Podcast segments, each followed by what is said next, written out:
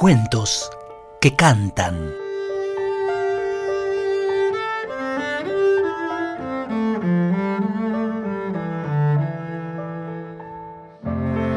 Cuando era niño, me gustaba mucho visitar a nuestros vecinos, los Belgrano. Era una fiesta cuando mi amiga Juana me invitaba a comer con ellos. Los postres que hacía su mamá, doña María Josefa, con ayuda de las cuatro negras que trabajaban en la cocina, eran deliciosos, especialmente la mazamorra. Algunas comidas me parecían rarísimas. Por ejemplo, hacían mucho unos fideos largos y finitos a los que llamaban tallarines. Los hacían para darle el gusto al papá de Juana y de Manuel, que era italiano.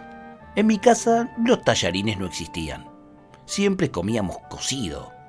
Todos los días la misma carne hervida con papas y zapallos, bastante aburrida. A lo sumo locro, como gran variante. Había poquísimos italianos en Buenos Aires. Yo conocí solamente a don Belgrano y a su primo Castelli, el padre de Juan José, tan amigo de Manuel. La casa de la calle de Santo Domingo, donde nació mi querido amigo, es muy grande y no es para menos.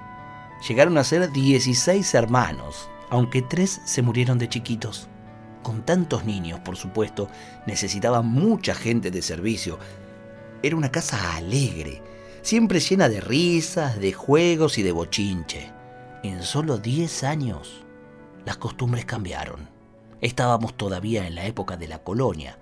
En aquel momento, a todos nos ponían muchos nombres. Yo tengo tantos que ni vale la pena mencionarlos. El nombre completo de mi amigo era Manuel José Joaquín del Corazón de Jesús Belgrano. Los Belgrano eran muy religiosos y lo que aprendió Manuel en la infancia nunca lo olvidó. Si hasta pidió que lo enterraran con el hábito de los dominicos. No es raro que Domingo, uno de sus hermanos más queridos, haya decidido ser sacerdote. Me acuerdo de un caballo de palo que le encantaba cabalgar a Manu. Había dos en la casa, que iban pasando de los hermanos mayores a los menores. Manuel era el sexto. Los juguetes ya le tocaban bastante despintados. Los más chicos siempre se estaban peleando por los benditos caballos. Ni que hablar de lo que era eso cuando venían a jugar sus primos, los Castelli. Me parece que lo veo a Manuel montado en su caballito, mientras otros niños menos afortunados o menos decididos se conformaban con las escobas o con una rama cualquiera. Jugaban a pelearse, como todos los varones. Se dividían en ejércitos y se acometían con cañas que hacían de lanzas. ¡Basta ya, niños! gritaba a veces la madre cuando la contienda se volvía demasiado violenta. ¡Basta ya, que se van a meter los palos en un ojo! Doña Josefa era una mujer inteligente y culta de carácter fuerte, que se las componía muy bien para manejar esa casa enorme llena de gente. Fue bueno para la familia poder contar con su sensatez y su capacidad unos años después, cuando su marido estuvo preso. Una vez, jugando al gallito ciego, uno de los pocos juegos que compartíamos niñas y varones, Manu me atrapó con los ojos vendados. Soy Paco, le dije en voz muy bajita para ayudarlo a ganar. Es Joaquín, dijo él en voz alta, y no le importó perder con tal de no hacer trampa. Así, así era Manu.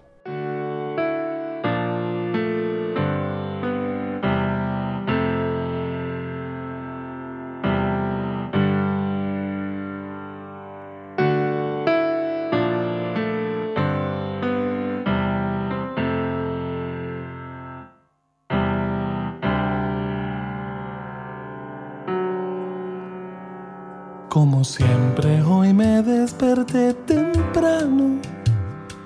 Es que hay tanto para hacer en el cuartel. La rutina de maniobras sobre el llano y hacer caso a lo que diga don Manuel. Pero bien, no es una tarde como lo sabemos hace un ratito nomás. Desde que nos han formado en las barrancas del Rosario junto al río Paraná. Y ahí está el general entre sus huestes. Y estoy yo temblando de emoción, mi bandera blanca y celeste por primera vez en nuestro pabellón. Y la siesta no hace ruido de tan calma, es que nadie se anima siquiera a hablar.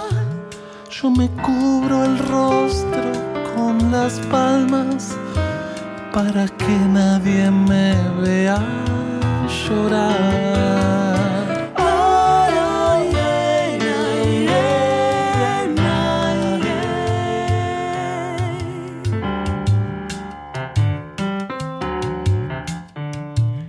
Pasan frente a mí los oficiales, pienso, qué curioso ahora que presto atención. El cielo y mi bandera son iguales. ¿Es casual o era esa la intención?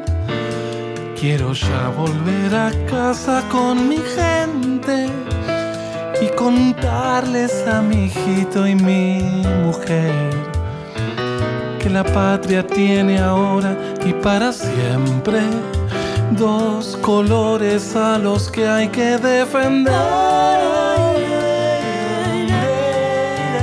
Y ahí está el general entre sus huestes y estoy yo temblando de emoción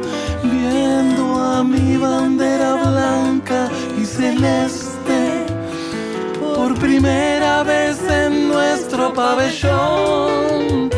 Y la siesta no hace ruido de tan calma, es que nadie se anima siquiera a hablar. Yo me cubro el rostro con las palmas para que nadie me vea llorar.